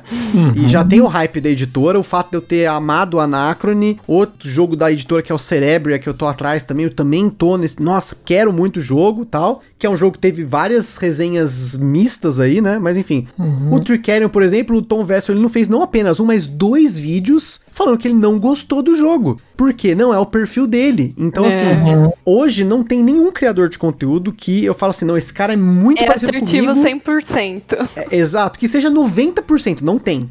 Então, é. eu sempre falo no podcast para sempre procurar a opinião de outros criadores de conteúdo, assistir o máximo de vídeos, de ter informação para tomar uma decisão. Por quê? Eu já comprei por franquia e me dei mal, porque o Zombicide esfriou eu já comprei por designer e nem sempre o jogo é bom. No caso do Alexander Pfister, teve jogos que eu comprei dele que foram ok. Ou, por exemplo, no caso do Broom Service, que é um jogo que eu gosto, mas não é tudo que eu esperava dele. As pessoas pintavam um jogo maravilhoso, tipo indispensável, e hoje do Fister é um dos que eu menos gosto, né? Vira mais ou menos aquilo, né? Gosto, cada um vai acabar tendo seu. Seja ele Com de certeza. tema, tema, ou mecânica, ou editora, ou estilo, o que for. Não, de tudo, componente. Já comprei jogo por componente excelente. Falei, nossa, esse jogo tem um negócio muito bonito e não rolou. Tipo, tem muito, hein? É engraçado aqui, Gustavo, que aqui em casa, só pra colocar só mais um ponto de hype, que eu acho que a gente comentou de vários aí, mas eu vou apontar esse aqui também. O meu marido, no caso, tá entrando no hype de Wargame. Ah, é, é, tô sabendo. Então, assim, ele tem, ó, um, dois, três, quatro, cinco, seis, sete, oito ou nove Wargames mas aí tá entrando também no 18xx, mas assim, não chegou a, a jogar todos ainda, mas ele quer uhum. ter os wargames, porque ele gosta né, da história, ele gosta do contexto em si. Mas aqui em casa, acabou jogando dois Wargames, Twilight Struggle, e um outro aqui, mas tem um monte de outros jogos que ele não chegou a jogar ainda, mas ele quer ter o Wargame. Então é um outro hype em cima de um estilo de jogo diferente. Com certeza, sem dúvida alguma. É um exemplo aí, alguma. só pra complementar aí, um outro estilo de hype que se cria em cima de um estilo de jogo aí, ó, mecânica de Wargame. Eu mesmo caí nesse hype, porque eu peguei um 18xx, apesar apesar de saber que não vai rodar em dois direito, não. ele pode funcionar, mas ele só vai rodar bem com mesas mais cheias, né? E aí eu tô tentando preparar as pessoas para poder jogar comigo. Olha só que imbecilidade, gente. Você vê o hype de ter algo de nicho do nicho do nicho, de, né, de você poder jogar isso. Nossa, joguei um 18x, ter a experiência, né? É o hype da experiência, de você ter aquilo como parte das, do seu currículo, talvez, não sei, né? Acaba gerando muito, né? O próprio Wargame é algo que eu tô até controlando o meu hype, porque a gente jogou Twilight Struggle e, nossa, foi a piração louca aqui em casa. Twilight Struggle, Carol ganhou de mim, me destruiu. Nossa, ela falou, meu, eu. Quando, é foda, Carol fala as coisas pra mim, fica na minha cabeça, né? E nem ela falou, nossa, adorei o Anacron. Eu fui lá e comprei a Infinity Box. Ela falou, nossa, eu adoro jogo com tema de guerra. Puta, já comecei a ficar quase, hein? Quase que eu já saí fazendo idiotice. Já, meu, vou comprar um monte de wargame. Mas eu tô tentando me segurar, né? Porque, de novo, eu já comprei muito jogo sem saber se vai dar certo ou não, simplesmente nesse hype, nessa coisa de e se der certo, e se eu tiver pessoas para jogar comigo, e se essa mecânica for muito boa para mim, porque, nossa, tem uma mecânica inovadora, quero comprar. Outro dia eu fiquei hypado porque o Sandro falou do jogo que tinha cara coroa lá, do Feld lá, Sim. o Pillars of the Earth Builders lá, né? Uhum. Nossa, tem mecânica coroa. Já pilhei no jogo, já. Aí, sabe, você tem que sentar nesses cinco minutos, respirar, falar assim, certeza que você precisa disso. Respira, respira. Eu acho que você elimina muito consumismo, né? Isso também falo no vídeo lá do consumismo, porque assim, você cria mundos fictícios na tua cabeça, né? Uhum. É que nem, que, que nem quando, eu, por exemplo, eu tinha um monte de. Acho que tinha quase 30 party games, eu vendi mais de 25 party games, porque eu vi que essas pessoas que no começo do hobby fizeram parte da minha vida, né? Os familiares, é, cunhados, e aqui a gente se divertia, né? Eu já colocava um monte de jogo party game na mesa, era divertido e ainda seria, né? Só que essas pessoas hoje assim não existem mais, né? Porque se casaram, não tem mais tempo e tal. E quem ficou não vai jogar party game, vai jogar um family game. Eu prefiro jogar um family game. Eu não quero jogar codenames quando vier aqui em casa. Eu quero jogar que seja um Stone Age mesmo, entendeu? Mas eu quero jogar alguma coisa que seja um pouquinho mais estratégica ali, sabe? De poder tomar um vinho, tomar isso aí. Esses, esses, jogos, assim, muito party game, é muita, sabe, correria e tal, tal. Eu já perdi um pouco o pique. Só que eu desenhei na minha cabeça que existia esse mundo. Então, para você fugir do hype das coisas, você tem que se identificar como jogador e ver onde você tá posicionado no momento, que fase você tá vivendo da tua vida. Eu já vivi essa fase também. É, porque esse, esse negócio do wargame é muito comum. Por exemplo, teu marido agora comprando wargame, mas é muito provável que se ele não tiver amigos para jogar, ele vai vender tudo isso na mesma velocidade que ele comprou. Tá acontecendo isso com um amigo nosso, se ele estiver ouvindo aí, ele vai se identificar o César. Comprou um monte de Cuba Livre, comprou na, aqueles, aqueles, nossa, aqueles cacudo, aqueles jogos assim, meu Deus do céu. Distant Plane, meu Deus do céu. Ah, Distant ele Plane, tem esse também. Deus do livre, Distant Plane é um jogo que todo mundo sentou na mesa, ficaram cinco horas se comunicando ali, ninguém conseguiu entender a regra, todo mundo foi embora sem jogar jogar. É, então, esse tipo de. É, é, os jogos mais difíceis que tem, acho que os wargames mais pesados que tem no sentido de regras, assim, sessões e tal. Então, o que acontece? Você vai acabar se frustrando porque quando você for jogar, as pessoas não estão dispostas para jogar. Um hype que você criou para você, mas os outros não estão no teu hype. É o hype pessoal, né?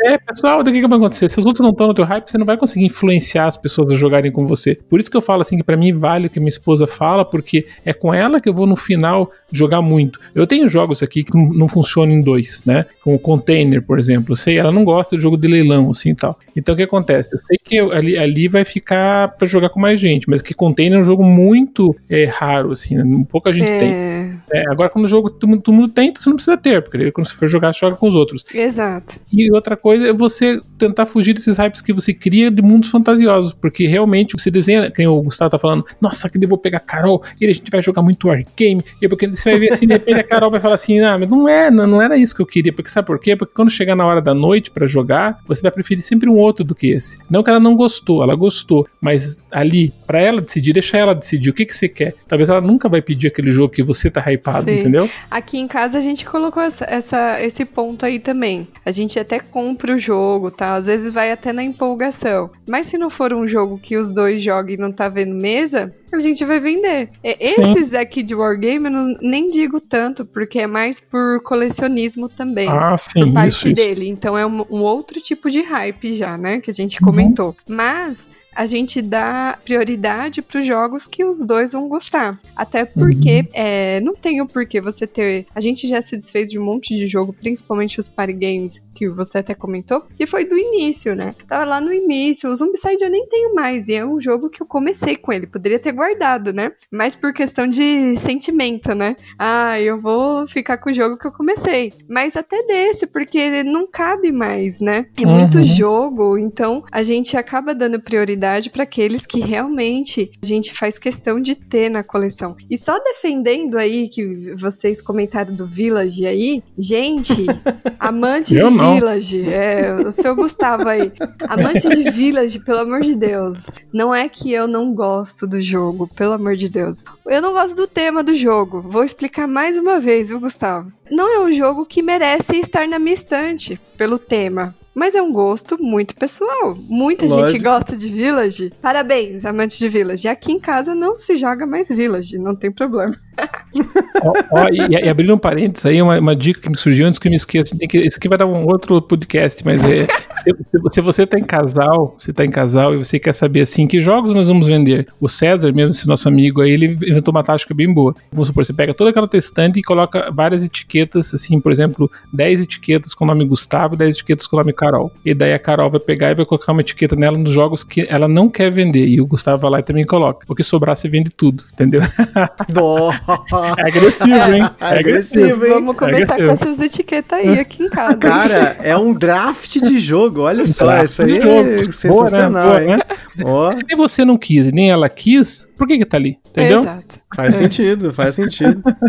Não, e acho que até, até pra gente concluir aqui, né? Vou pedir também, claro, pros nossos convidados mandar a conclusão deles sobre o hype, mas vou deixar o melhor porque são eles pro final, né? Só queria comentar, né? Por que, que a minha ideia de ter feito esse tema, né? Porque, primeiro, para refletir do que, que gera a expectativa nas pessoas com relação aos jogos, porque muitas vezes a expectativa ela não é satisfeita, né? Eu, como eu comentei, em muitos momentos do hobby, muitos, não foram poucos, eu não tive a minha expectativa satisfeita por conta de, é, desse hype que foi gerado, né? Dessa expectativa que eu tinha do jogo, que eu não fui atrás o suficiente, ou alguém me indicou o jogo e eu comprei sem pensar, ou, né, tava junto com o pessoal, nossa, lançamento tal, vou comprar, vou comprar, vou comprar, e aí os próprios geradores de conteúdo me influenciaram também, né? Porque eu sou consumidor, eu tô o tempo todo comprando e vendendo jogo. Hoje em dia comprando e vendendo, mas há um ano atrás eu só comprava. Uhum. Porque, né, eu tinha espaço para suportar suportar e conseguia, né? Tipo, né? Hoje em dia eu já não tenho tanto assim, eu não tenho nem tanto tempo pra jogar tanto jogo, né? Com 150 e poucos jogos na coleção, eu até rodo bastante os jogos, mas tem muitos jogos que acabam ficando de escanteio, né? Então, acho que a minha dica, inclusive o motivo pelo qual eu fiz esse podcast, é de você ouvir e chegar na conclusão do que, que gera o hype para você e que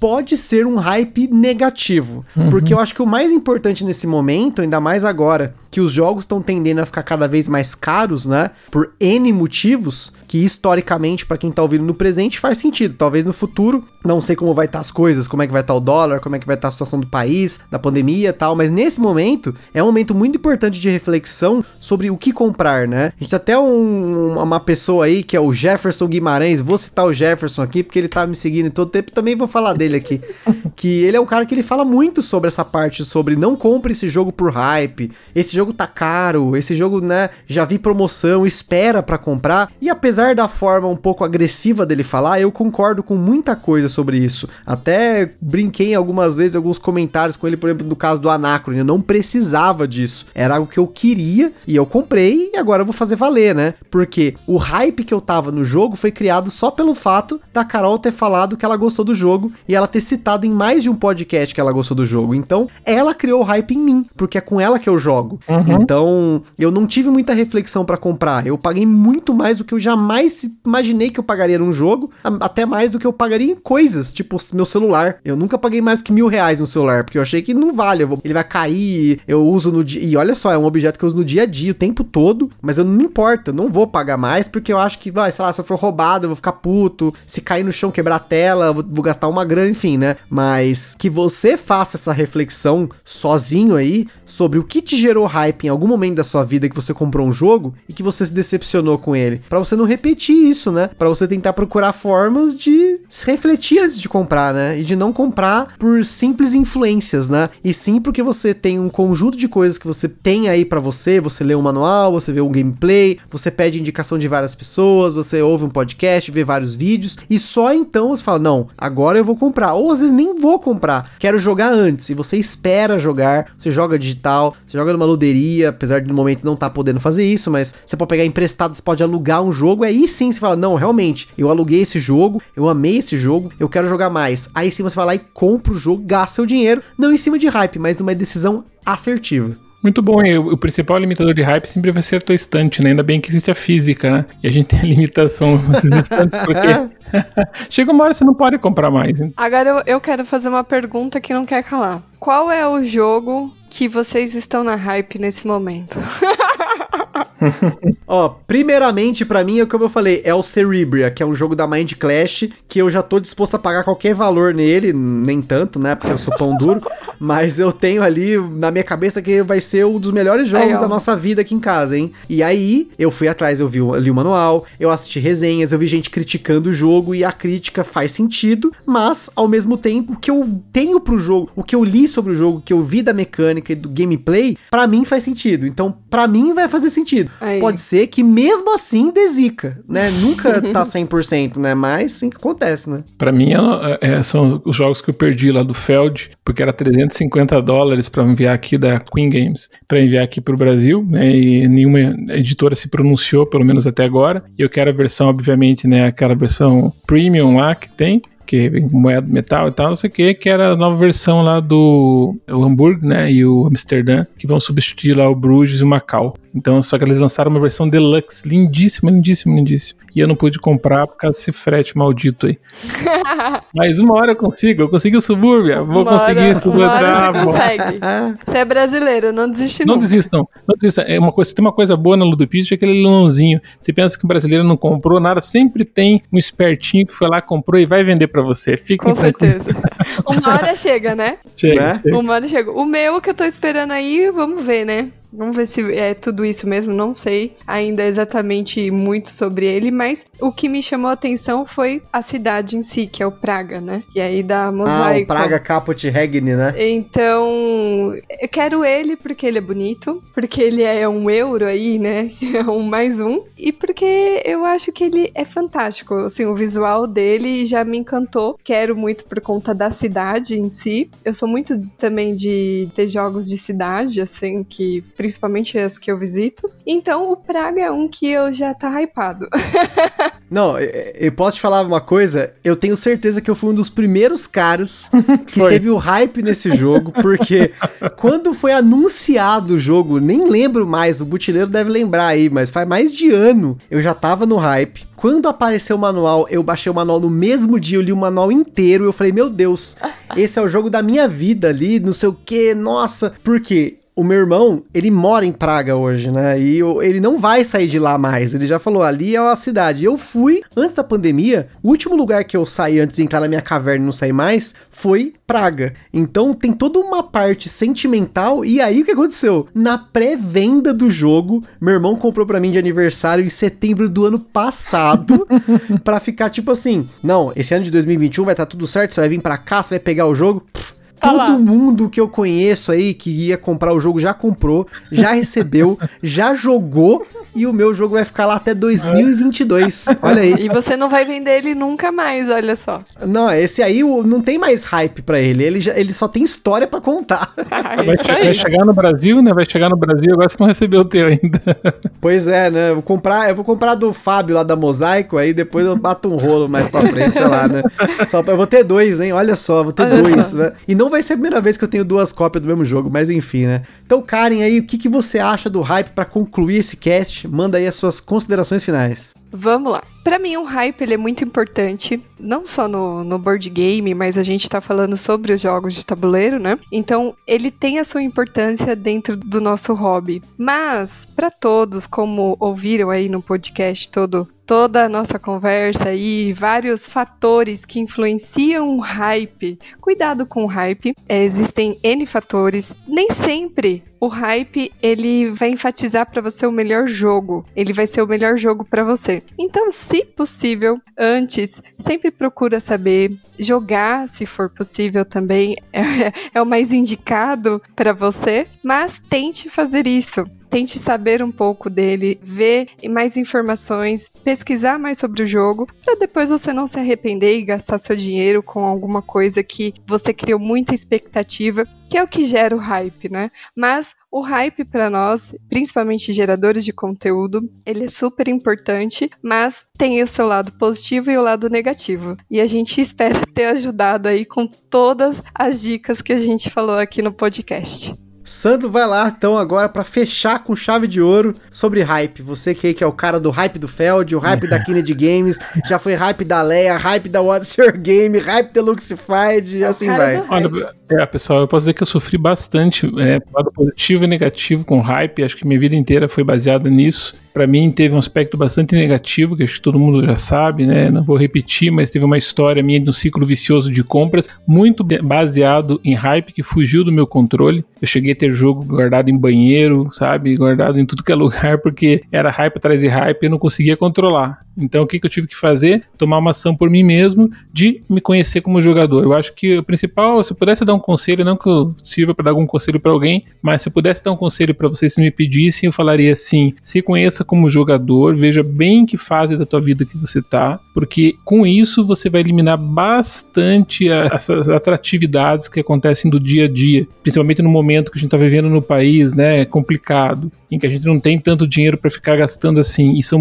inúmeros inúmeros lançamentos diariamente, né, inúmeros KS quando você começa a entrar na onda do Kickstarter, então a coisa piora, porque você fica perseguindo esses Kickstarters dia e noite, e um é mais lindo que o outro, um é mais maravilhoso, parece que se você não tiver aquilo, você não vai viver mais né, a tua vida, né? E isso tudo é um conto de fadas que você mesmo criou. Então se você pudesse conhecer como jogador e saber que aquele jogo que você pensava que serviria para você, ah, esse wargame, ah, esse jogo conflitivo, ah, esse jogo aqui que é temático, altamente, não, mas para mim não serve, pronto, eu já nem olho mais para aquilo, já elimino metade desses hypes. E outra parte dos hypes você vai procurar analisar com bastante calma, estudando. Geralmente a Tabletopia lá, dos, dos KS e tal, ela te oferece a possibilidade de jogar antes de comprar. Então, que, que adianta ter um jogo super bonito né, na tua casa, lindo, com moeda, com tudo, é, componentes e tal, é cheio de overlays e tal, se você, na verdade, não vai gostar do jogo, né? E vai comprar e você gasta duas vezes, tem todo um estresse. Então, para isso não virar um estresse, que seja um hobby saudável, elimine o hype, seja anti-hype à medida do possível. Para você começar a fazer isso, você se conhecendo como jogador e saber o que, que realmente está dentro do teu gosto, que realmente vai te fazer feliz, já é meio caminho andado e te facilita e fugir desse mundo que pode se tornar tóxico se você não tomar cuidado. E faça como a Elsa lá, lá no,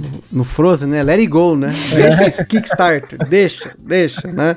Acho que é, isso é importante. Fecha a página, esquece. Eu sempre abro o Kickstarter, fecho, é isso. Porque eu, já, eu sei que eu vou pagar uma nota, enfim, né? Mas aí, como a gente até falou em outros casts, acho que é muito bacana, porque esses papos eles acabam sendo individuais, mas são papos contínuos de muitos temas que a gente vem abordando aqui no Gambiarra, especialmente no turno de comentários, né? A gente teve o cast dos rankings, a gente teve o cast de quantas chances você deve dar para um jogo, sobre o consumismo, sobre colecionismo, há um ano atrás. Uhum. Eu, o Sandro Butileiro, entramos aqui para falar de, colecionismo. E naquela época eu não tinha esse sentimento, já passei por uma fase mais complicada. Hoje eu tento me controlar mais, mas ainda assim eu tenho um pouco dessa coisa do, do hype e tudo mais. Até uma terapia para mim, às vezes, falar sobre isso, porque é importante a gente compartilhar experiências, né? E vocês aí que estão ouvindo do outro lado, eu espero que tenha sido muito legal ouvir um pouquinho de outras perspectivas. Às vezes é o mesmo assunto, que é sempre jogo de tabuleiro, é o mesmo assunto, todos os podcasts, mesma coisa, né?